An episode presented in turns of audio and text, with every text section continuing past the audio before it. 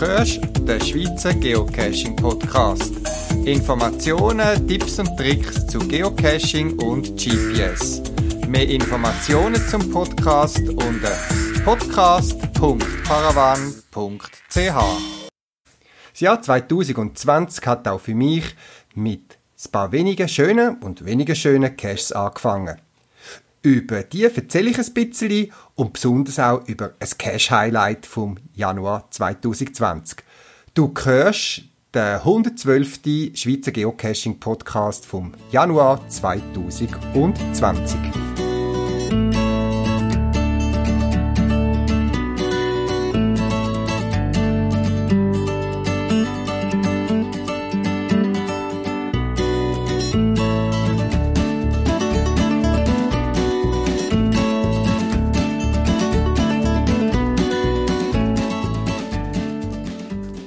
Zwischen Weihnachten und Neujahr habe ich arbeiten und darum eigentlich nur an der Viertag oder an der Wochenende Zeit gehabt, um quasi rauszugehen, mich bewegen, wandern und auch Geocache suchen. Weil die Zeit ein bisschen knapp war für so Aktionen, haben wir weniger das Ziel gesetzt, wo hat es Geocaches, die man finden können, sondern wo ist die Nabelgrenze, wo können wir schnell an die Sonne und wo hat Schnee, dass man zum Beispiel Schneeschuhe laufen. Natürlich habe ich immer auch geschaut, wo hat's äh, Geocaches in der Gegend, wo wir hingehen. Und wir haben dann auch auf unseren Touren dort, wo wir uns bewegt haben, auch der ein oder andere schöne oder weniger schöne Geocache gefunden. schöne oder weniger schöne Geocache, was heißt das? Wir sind uns einig, dass schön bis relativ ist. Es ist nicht für alle gleich, der eine hat Freude an einem Petroling, an einer Leitplanke, die er findet, und der andere freut sich ab irgendeiner genialen Wanderung, wo er als König noch auf einem Berggipfel oben einen Cash kann aus dem Schnee ausgraben. Es geht auseinander, die Ansichten. Es soll auch so sein, wir Menschen sind verschieden und so darf auch es unterschiedlich sein, was ein schöner Cash ist und wir haben ja die Freiheit, der ein oder andere Cash zu suchen. Schönheit. Ich höre auch noch andere Podcasts, bin sehr querbeet unterwegs, höre ganz verschiedene Themen und einer von meinen Lieblingspodcasts, den ich regelmäßig seit langer Zeit höre, das ist der SWR 2 Wissen, also von einem deutschen äh, Radiosender, wo regelmäßig Podcasts so zwischen 20 und 30 Minuten zu verschiedenen Themen aus dem Bereich Wissenschaft, Geschichte und so weiter bringt. Und letztens glaube im Dezember ist das gewesen, ist ein Podcast zum Thema die Vermessung der Schönheit. Was gefällt uns und warum? Ein spannendes Thema, wo man wissenschaftlich dran angeht, zu untersuchen, was Menschen als schön empfinden, respektive was das bei den Menschen auslöst, welche Faktoren das Gefühl von Schönheit können definieren. Was zeichnet schöne Stellen in der Musik aus? Was für Film vermittelt das Gefühl von ein schöner Film? Ist zum Beispiel die Musik, schöne Musik, eine Weltsprache, wo alle gleich verstehen? Ist das etwas Universelles? Gibt es einen Zusammenhang zwischen Persönlichkeit und Vorliebe für gewisse Film, Musik oder Bilder? Ich bin erstaunt zu erfahren, dass seit ein paar Jahren, also seit 20, 30 Jahren, intensiv dazu geforscht wird und mir ist äh, geblieben von dem Podcast, dass es ein Institut in Deutschland gibt, wo neben den Laborräumen in Anführungszeichen auch so wie einen Eventsaal, einen Konzertsaal hat, wo man regelmäßig Probanden einlädt und die denen schöne Theater vorspielt oder Musik oder Literaturlassungen und während der Vorführung die Menschen beobachtet mit Kameras, aber auch gewisse sensorische Sachen macht er ihnen. Man misst äh, die Atmung, die Herzfrequenz, die Hautleitfähigkeit, ähm, Gänsehaut. Es gibt scheinbar einen Sensor, der Gänsehaut kann messen und erfassen. Man tut Gesichtsmuskeln ähm, äh, beobachtet Aktivität, zum herauszufinden, was für Merkmale erscheinen die, was für Situationen und so weiter. Ich finde das sehr spannend, dass das so wissenschaftlich angegangen wird und mit was für Faktoren man das versuchen zu bestimmen, auch mit Musik und so weiter.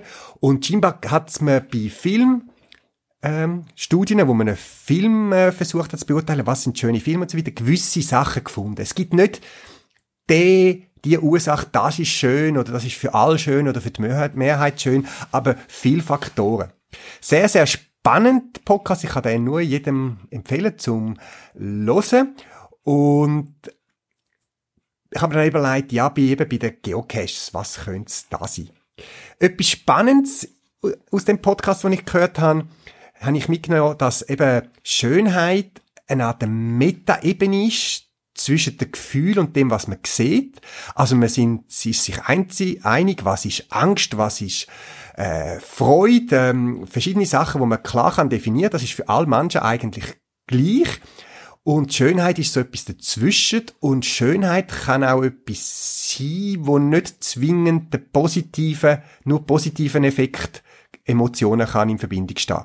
Also für mich ist dann so eine Klage oder jetzt um das wiedergeben, ist, dass ich selber Lost Places schön finde, auf eine Art, obwohl ich eigentlich jemand bin, was sehr gern sauber und ordentlich hat. Dass das morbide, der Zerfall, vielleicht das auch manchmal ein bisschen dreckige, eben auch Gefühl von Schönheit kann hervorrufen. Nicht bei allen Menschen, aber eben auf einer Metaebene bei gewissen Menschen. Spannend. Nicht? Hört den Podcast, wie gesagt, ich habe ihn euch verlinkt auf meiner Podcast-Webseite. Was Geocache betrifft, habe ich für mich selber ganz viel banalere Definition für schöne Cache seit langer Zeit und für mich sind so drei Faktoren, die einen Cache schön machen, für mich. Das ist ein schöner Ort, die ursprüngliche Motivation oder die Ursprung vom Geocache, einen besonderen, schönen, in Anführungszeichen, Ort zeigen. Eine schöne Dose kann das sein. In verschiedensten Ausprägungen.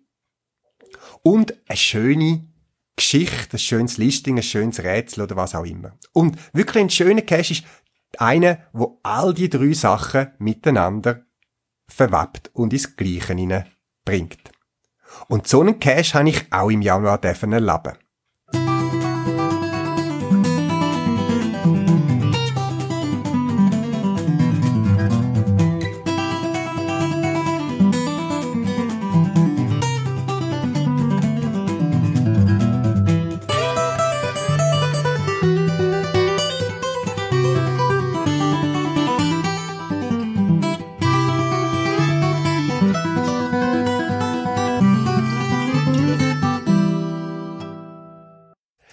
Es handelt sich um den Nachtcache Der Buchhalter in der Gegend von Magenwil im Kanton Aargau. Ein für mich schöner Cache, weil er eben all die drei Eigenschaften beinhaltet. Eine coole Location, ein toller Cache-Behalter in Anführungszeichen und eine durchgängige Story. All die drei Sachen sind vereint in einem tollen Erlebnis und für mich darum ein schöner Cache. Ich hatte Gelegenheit den Owner von dem Cache zu interviewen.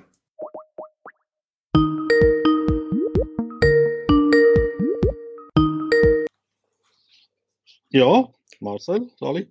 Ja, Sali Marcel. Marcel, am 1. Januar 2020 ist im Nachtcache der Buchhalter in der Gegend von Magenwil im Aargau publiziert worden. Über den werden wir nachher ein bisschen pläudern. Zuerst aber über dich. Wie lange bist du schon Geocacher und wie bist du dazu mal dazugekommen? Ich bin seit dem 2010, also jetzt knapp zehn Jahre, bin ich, bin ich Geocacher ähm, dazu bin ich eigentlich durch einen anderen Sport oder eine andere Tätigkeit, die ich in der Vergangenheit äh, sehr aktiv gemacht habe. Das ist Orientierungslauf. Das ist auch ein, ein Sport, wo man sich in der Natur bewegt, wo man äh, gewisse Punkte muss anlaufen mit Karte, Kompass, den schnellsten Weg finden, äh, wo auch nicht gegeben ist. Wie bei einem, bei einem Rätsel muss man auch den Weg finden, wie man dort ankommt. Und äh, in einem Clubheftli vom, vom OL Club ist dort mal ein Artikel über das Geocaching, das hat mich fasziniert. Und ich bin, glaube gerade am nächsten Tag bin ich der Erste go, go suchen, mit Hilfe, habe zuerst ein bisschen im Büro nachgefragt, äh, wer das kennt. Und es hat wirklich dort schon ein paar Leute gegeben, die mich dann auch äh, zum ersten Cache geführt haben. Ist ein Nano gewesen. Ich habe gar nicht gewusst, was das ich dort suche. Und äh, wo ich dann den Nano äh, entdeckt habe, sie haben mich fast müssen drauflüpfen, dann habe ich gefunden, mal, das ist jetzt eine Herausforderung gewesen und auf dem, auf dem Heimweg bin ich, glaube ich, gerade der zweite geholt, wenn es mir recht ist. Wie ist dann zu deinem Cache-Namen Fraslagu gekommen und äh, was für eine Art von Geocache tust du aktuell bevorzugen? Fraslagu ist ein Name, der hat mich einmal, ich sage jetzt mal, im Teenageralter ähm, bin ich mit einem Kollegen auf einem Bänkchen gehockt und haben über Gott und Welt sinniert, wie man das in dem Alter halt so macht. Und äh, dann irgendwie ist der, ist der Name gefallen. Ich kenne den Zusammenhang nicht mehr, weiß es nicht mehr. Und der, seither hat der mich eigentlich begleitet. Schön finde ich, äh, dass auch wenn man in Google Fraslagu reingibt, dann kommt eigentlich nur etwas über mich. Also insofern ist ein, ein Unique-Name ohne Bedeutung, äh, wo wahrscheinlich noch kein anderer auf der Welt irgendwie dazugekommen ist oder ich habe ihn den schon weggeschnappt. Also von dem her Mhm. Ja, bin ich doch ein bisschen stolz. Aber bedeutet dann nichts. Mhm, okay. Und eben, welche Art von Cache tust du aktuell bevorzugen? Das kann sich ja wandeln in einer Geocacher-Karriere, sage ich jetzt einmal. Ja, es, es ist eher ein bisschen abhängig vom, vom Zeit, äh, also von der Zeit, die ich zur Verfügung habe zum, zum Cachen. Das kann äh, ein Tradi sein, kann ein Multi sein, kann ein Rätsel sein, kann ein Lederbox sein. Ich äh, bevorzuge Caches, wo einem äh, coole Sachen zeigen. Also ich sage, äh, Geocaching ist besser als jeder Reiseführer, weil dort äh, der, der eine Dose versteckt, der will ja einem etwas zeigen, der will einem an einen schönen Ort anführen und auch in der Ferien, wenn man nicht weiß, was machen, weil es schlecht Wetter ist, man kann nicht baden. Ja, was macht man? Man nimmt Geocaching-App für und geht die Höhle anschauen, wo man nie dazugekommen wäre.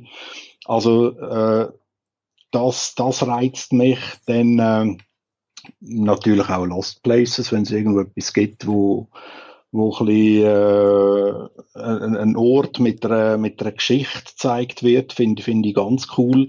Wenn es spannende Rätsel gibt, lösbare Rätsel, wenn man nicht stundenlang irgendwie äh, keinen Ansatzpunkt findet, oder irgendwo in der Gegend rumsteht und nicht weiter weiss, äh, dann ist das nicht so toll. Aber äh, eben, spannende, lösbare Rätsel finde ich cool. Mhm. Natürlich auch Nighties.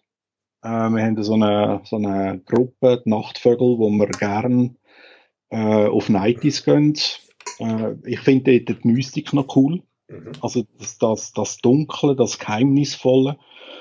Ähm, und, und all diese Sachen habe ich eigentlich ein bisschen probiert in, in den in den Buchhalter reinzubringen. Also so ein Nachtcache soll sein, es soll einem schöne Sachen zeigen, es soll einem ähm, spannende Rätsel ähm, auferlegt werden, wo man muss lösen, aber doch in der Hoffnung, sie sind lösbar. Mhm. Und so ist eigentlich auch der Buchhalter dann entstanden. Einfach das, was ich gerne mache, habe ich probiert, in so eine, so eine Dose zu verpacken.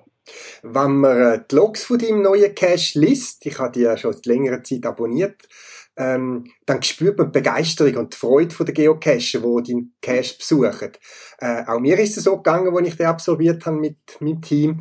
Jetzt, äh, die Nachtcache hat einen Kalender, ein Team pro Tag, respektive Nacht, kann den besuchen. Und schon jetzt äh, ist, glaube schon über einen Monat raus der Cash schon ausbucht, so an den Wochenende. Unter der Woche, unter der Woche hat es, glaube ich, noch Termin. Jetzt, ähm, aktuell hat er 100% Favoritenpunkt. Auch von mir hast du so ein blaues Herzchen bekommen. Ähm, der Cash hat mich überzeugt durch eine durchgängige Geschichte von Anfang bis zum Schluss. Äh, eine Location, die dazu passt. Äh, und äh, eben, wie es du selber äh, geschildert hast, herausfordernde Aufgaben und tolle ähm, Stages. Jetzt wir wollen nicht viel verraten, außer dass in dem Cache eben um äh, äh, eine Geschichte, so, wo im, ich sage jetzt auch 19. Jahrhundert spielt, so wo ein Steinbruch bei euch in Mellingen noch aktuell war oder aktiv, wo wirklich Stein gefördert hat und dort verschwindet Geld. Sagen wir es mal, so eine Geschichte mal so umschreiben und der Buchhalter ist irgendwo involviert und man macht sich auf die Spur von dem. Ich glaube, so viel darf man verraten und dann, dass er noch eine spezielle Lokalität nutzt. Wie ist es zu dem Cache, zu deren Idee gekommen und wie lange hat es gedauert von der Idee bis zur Veröffentlichung?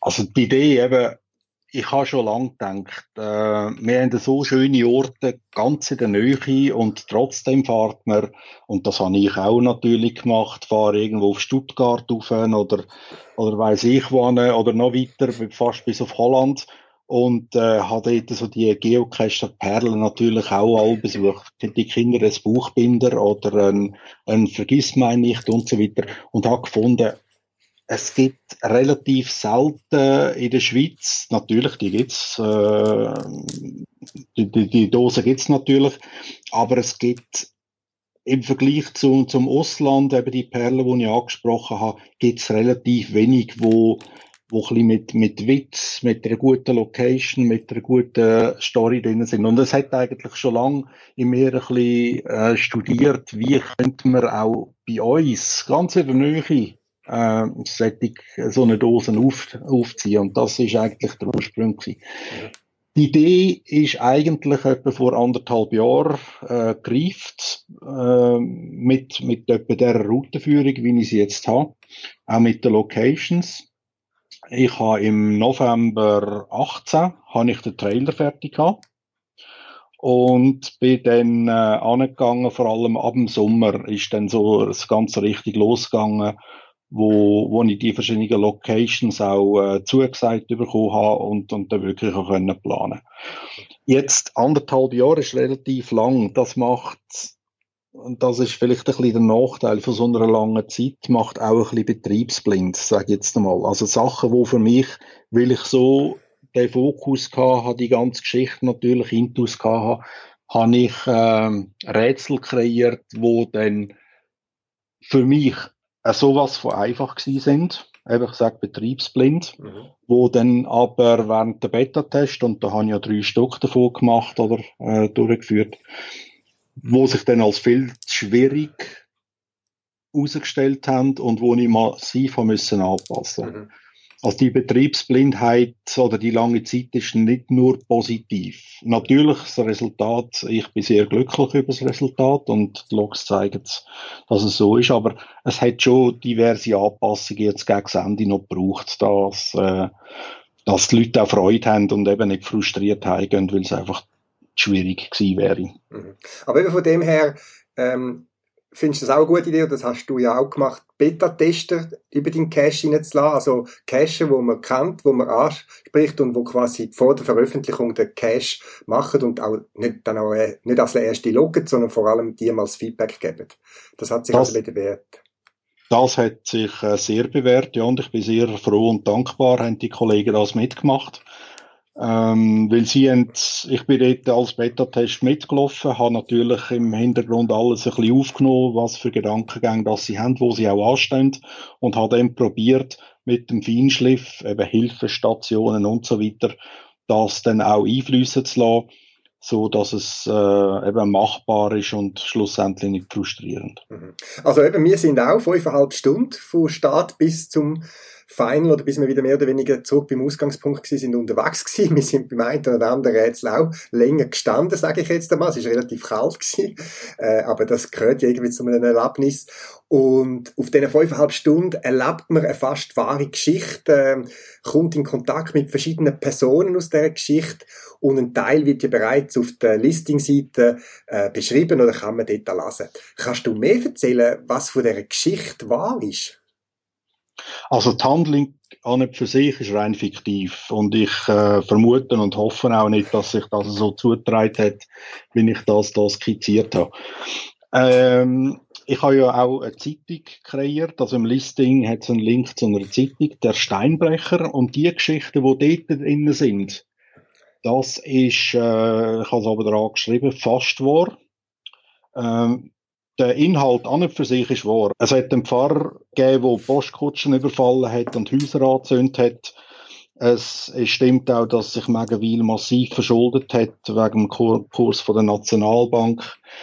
Ähm, es ist es sind, es sind Geschichten, die wirklich so sind, auch das mit der Nationalbank und äh, einem Bundeshaus, äh, dass die, äh, die beiden Gebäude praktisch ausschließlich aus dem Megenwiler Muschelkalk, also aus dem Steinbruch heraus entstanden sind. Die ganzen Fassaden sind aus dem Steinbruch. Das stimmt auch.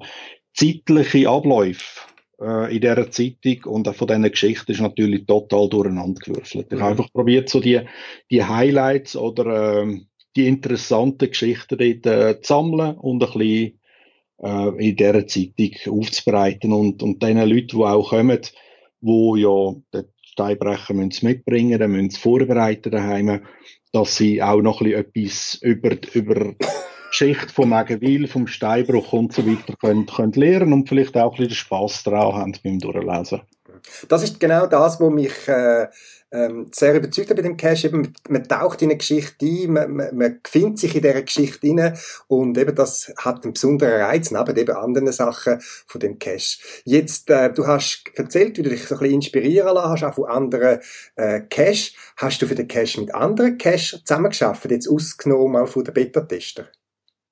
Nein, das ist äh, ganz allein auf meinem Mist gewachsen. Wer mir natürlich geholfen hat, äh, ist meine Familie.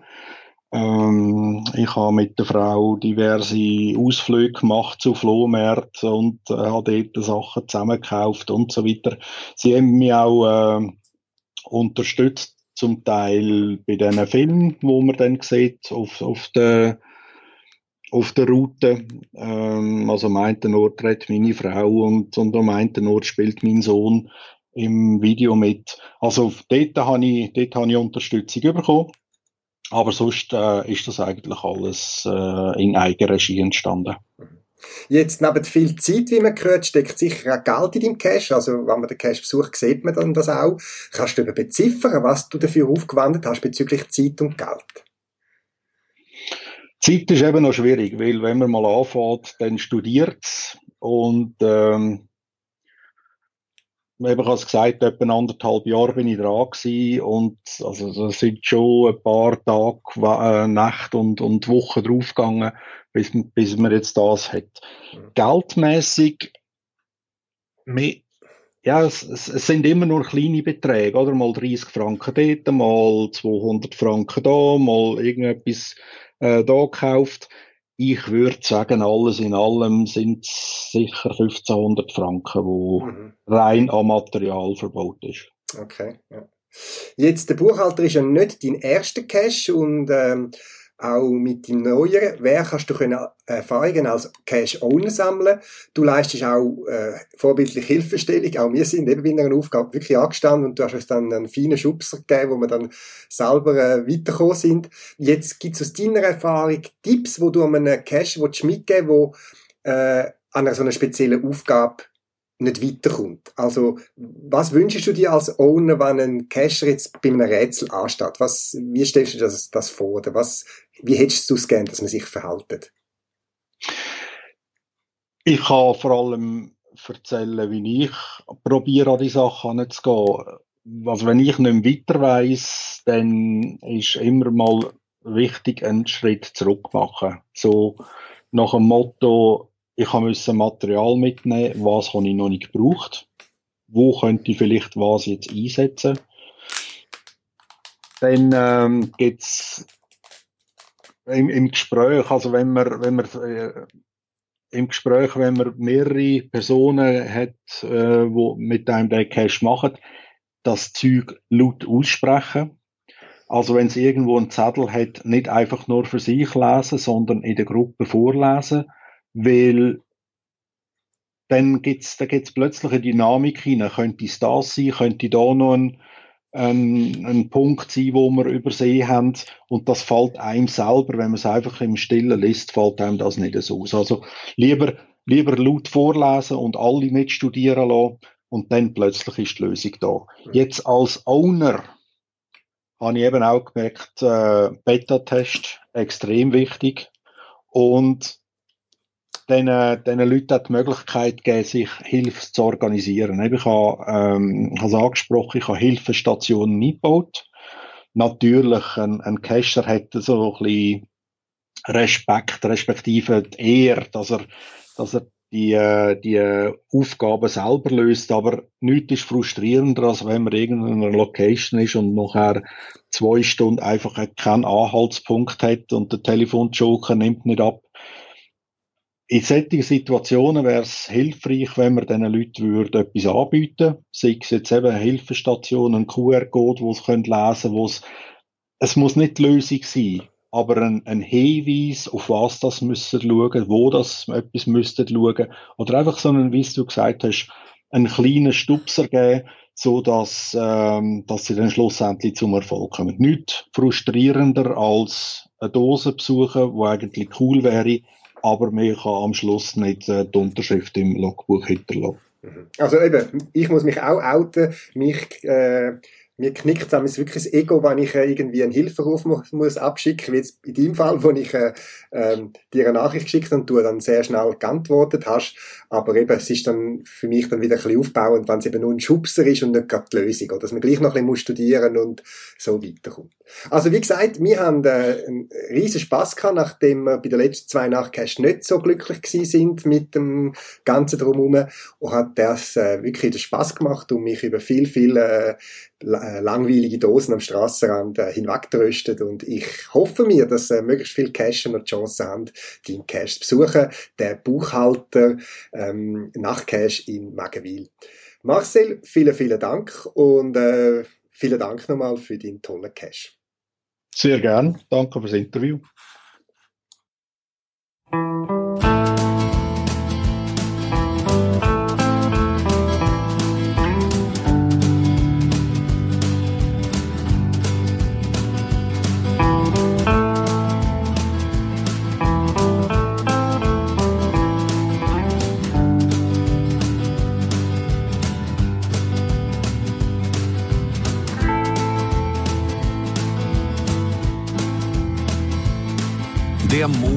Tief in den Eichen. Die Skyline von Ulm City lag in einem milden Schimmer. Es war dasselbe Licht, das sich fing im blanken Leder meiner Schaftstiefel. Einige Stunden war ich nun schon durchs Unterholz geschlichen, lautlos wie ein Fuchs, war ich dem Schein der Feuernadeln gefolgt. So kurz vor dem Ziel spürte ich das Blut pulsieren im Hals. Ich beugte die Knie, den Rücken, senkte den Kopf langsam einem Ast ausweichend hinter einem Haselnussstrauch. Kauerte ich mich nieder. Ich konnte die Dose riechen und ich roch auch, dass Menschen in der Nähe waren. Doch noch hatte ich kein Licht gesehen. Und so kroch ich auf Finger und Stiefelspitzen nur dem Blech entgegen, räumte Steine, öffnete den Verschluss atmete muffigen Geruch alter Spielwaren, feuchtes Papier stieg mir in die Nase und aus meiner rechten Westentasche zog ich den Stift.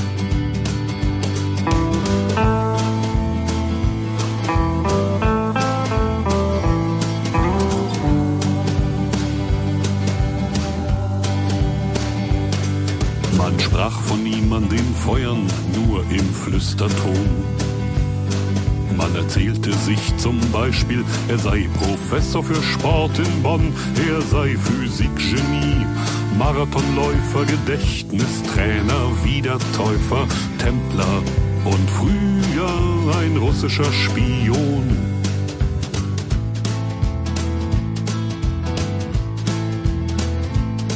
Er war immer der Erste, immer der Schnellste und immer schon weg. Er schrieb keine Mails, er rief niemanden an, er ging immer allein zum Versteck. Er hatte tausende Caches in aller Welt gefunden und hunderte selbst gelegt. Er hatte sämtliche Fünfer Deutschlands gesucht und unterwegs noch fremde Caches gepflegt.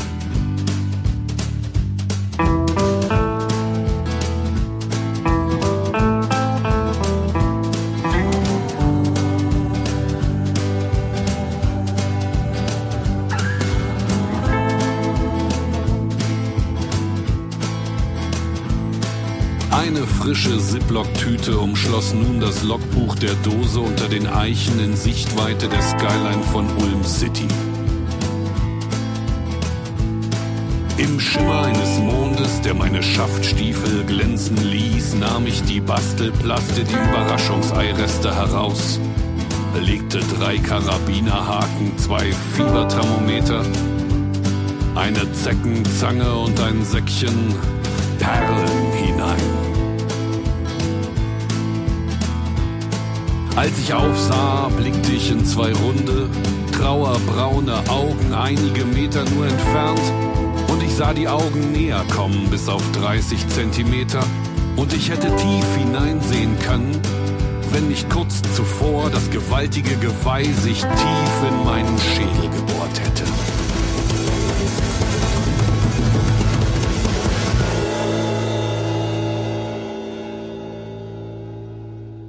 Als er starb, ging die Legende. Es stünden im Testament ganz am Ende die Worte. Wenn ihr mich begrabt, legt ein Logbuch, ein Logbuch, ein Logbuch, ein Logbuch, ein Logbuch in den Sarg. Legt ein Logbuch, ein Logbuch, ein Logbuch, ein Logbuch, ein Logbuch in den Sarg.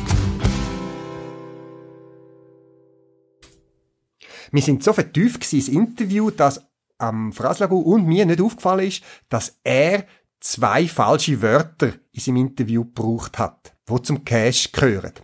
Nicht, dass alles nicht mehr stimmt, weil er die Fehler gemacht hat, die Geschichte wieder mit diesen Wörtern ähm, funktionieren, aber es sind Fehler, wo wenn man den Cache kennt, respektive das Listing intensiv studiert hat, findet man raus, was für zwei Wörter falsch sind. Statt jetzt die einfach schnell, schnell zu korrigieren, machen wir einen Wettbewerb daraus. Und zwar werden wir bis am 10. Februar 2020 per E-Mail podcast.paravan.ch die beiden Wörter, die falschen respektive die richtigen, mitteilt. De, unter denen verlose ich einen magnetischen Cache-Behälter, sogenannte Blackbox. Das ist so ein kleiner, kompakter Kunststoffbehälter, wo man magnetisch noch immer kann anmachen und in ein kleines Logbuch, ein Logstreifen, ein Bleistift so kann verstecken. Das Foto und der Link zum Produkt beschreibt findet ihr auf meiner Podcast-Webseite. Lasst dazu das Listing vom der Buchhalter Nachtcash, respektive Zeitung der Steinbrecher, wo verlinkt ist und dann solltet ihr herausfinden, zusammen mit dem Interview, welche zwei Wörter er falsch genannt hat.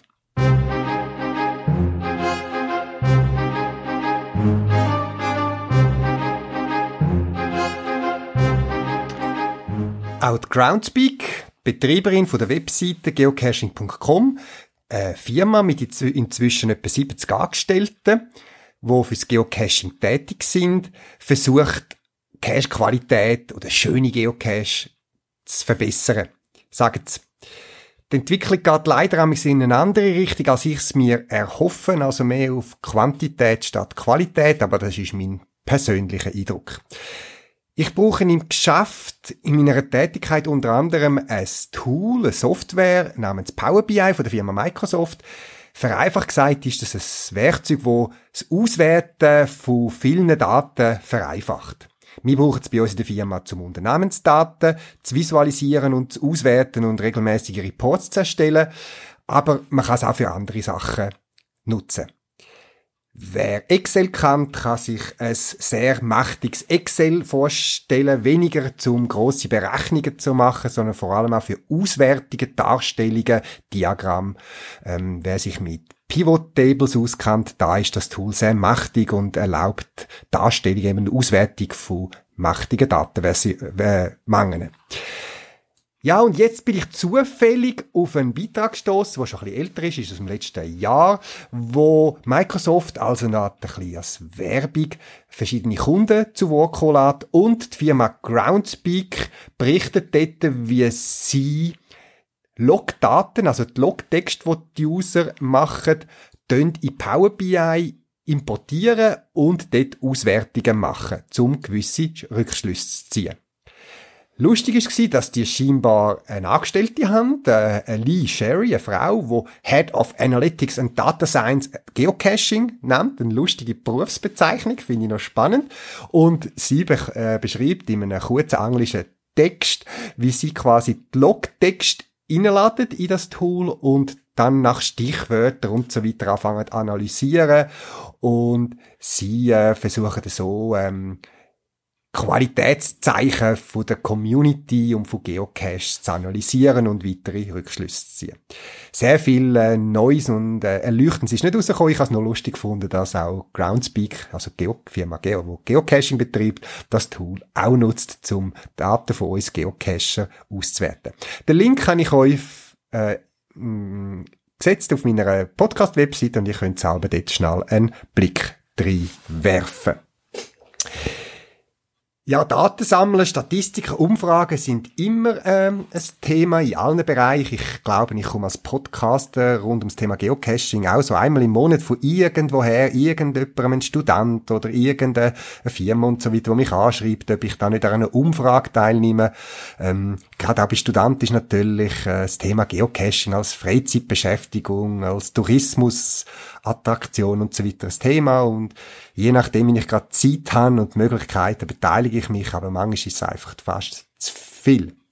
Ähm, vor einiger Zeit habe ich aber an einer grösseren Podcast-Studie teilgenommen, eine Umfrage und total, wie ich jetzt herausgefunden habe im Nachhinein, 653 Podcaster, wo eine Dame aus, äh, aus Deutschland äh, eine Umfrage gemacht hat bei verschiedensten Podcasts über Hintergrund, Motivation und so weiter. Und sie hat dann das an einem Vortrag publiziert und ich tue auch den Link für die, die sich interessieren, auch rund ums Thema Podcasten, tue ich auch auf meiner Podcast-Webseite podcast.paravan.ch anbringen, dann könnt ihr das schauen. Ich selber wird nicht erwähnt drin, ich bin dort einer von diesen Teilnehmer, der dort mitgemacht hat bei deren Umfrage und irgendwo als kleiner Datensatz irgendwo auftaucht. Ja, Podcasten ist gerade ein Thema, das mich beschäftigt. Und zwar bin ich auch äh, Ende letztes Jahr angefragt worden, ob, ob ich an einer Podiumsdiskussion teilnehme. Und zwar im Rahmen von einem Radio- und Podcast-Festival namens Sonor in Bern. Das sind drei Tage, glaube ich, wo es zu verschiedensten Themen, zum Thema Hörspiel, Radio, Podcast, Workshop, Vorträge und so weiter gibt, eben im, in Bern, Kino Rex in Bern. Und ich nehme also dort am Sonntagabend, am 23. Februar, bin ich dort an einer Panel-Diskussion zum Thema Podcasten für die Nische äh, teil, wo mich ausgewählt hat, zusammen mit anderen, wo innen für ein kleines Rand Nischenthemen podcasten tut. Ich weiß selber nicht, was mich dort erwartet, was mir dort die Themen hineinkommen. Wer Lust hat zum Teilnehmen, muss sich ein Ticket kaufen, zum an dem Anlass teilnehmen. Der darf gern kommen und darf auch vorne mich kontaktieren oder so. Wenn er kommt, dann weiß ich, dass wir uns dort vielleicht vorne oder nachher noch könnten treffen.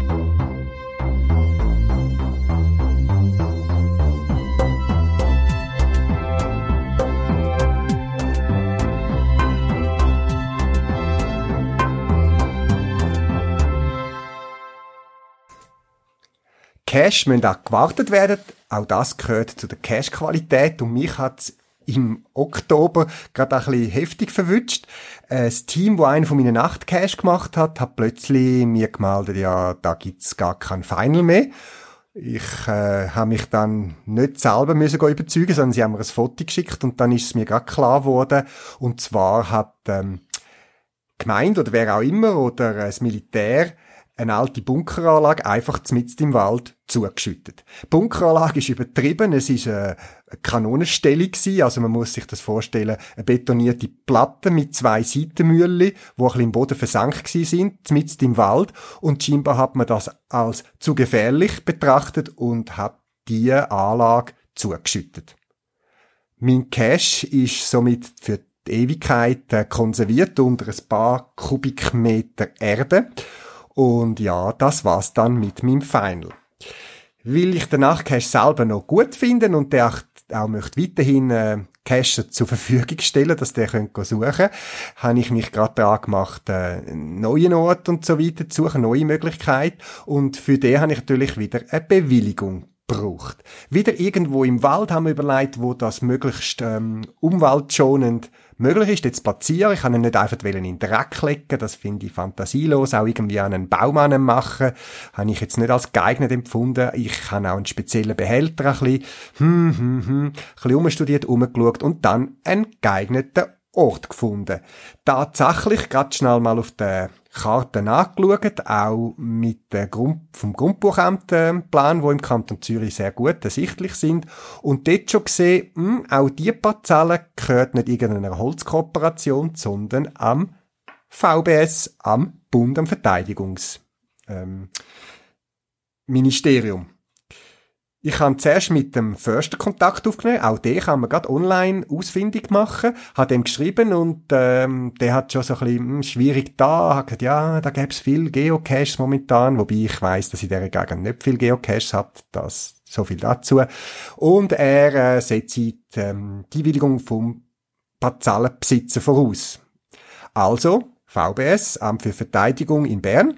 Und auch ich habe mich gerade dahinter gemacht und dort eine Anfrage per E-Mail, respektive über das Kontaktformular gemacht.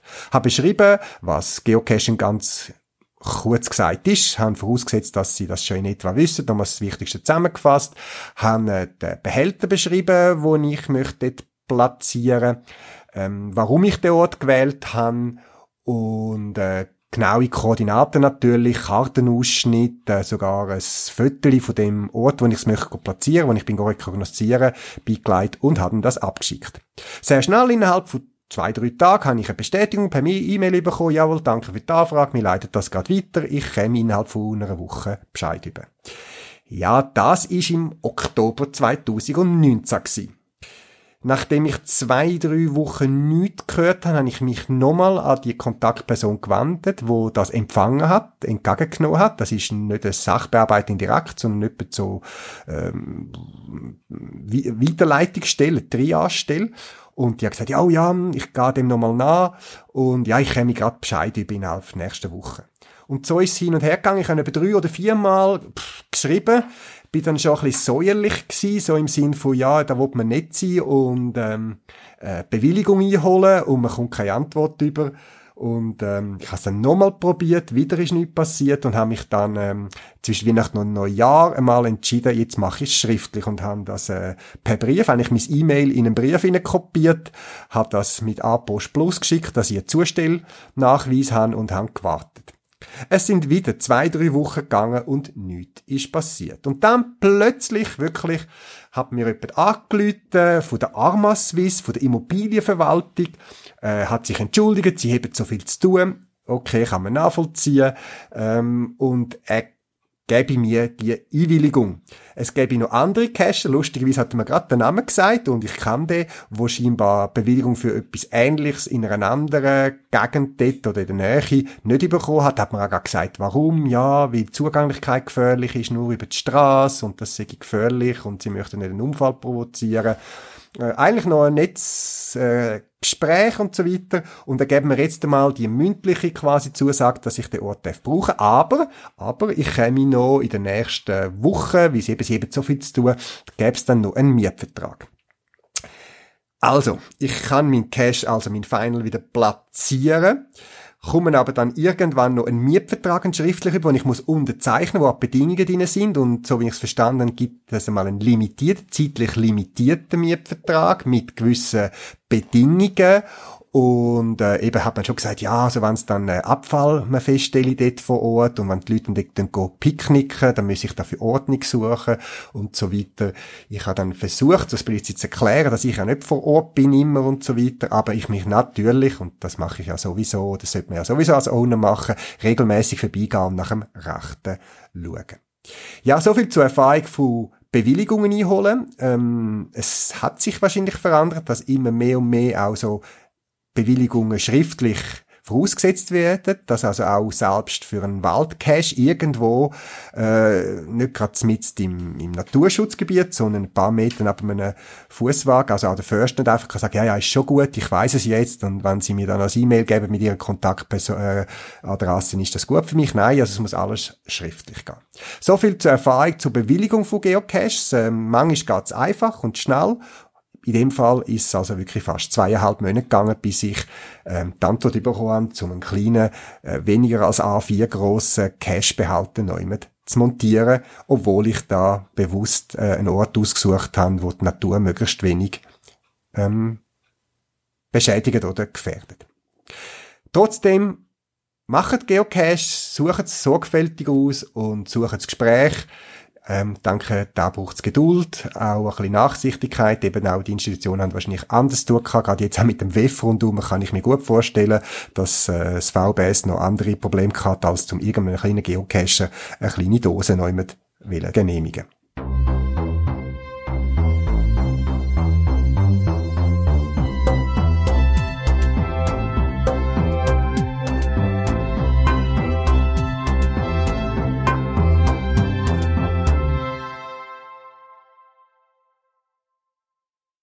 Das wär's gsi für das Mal.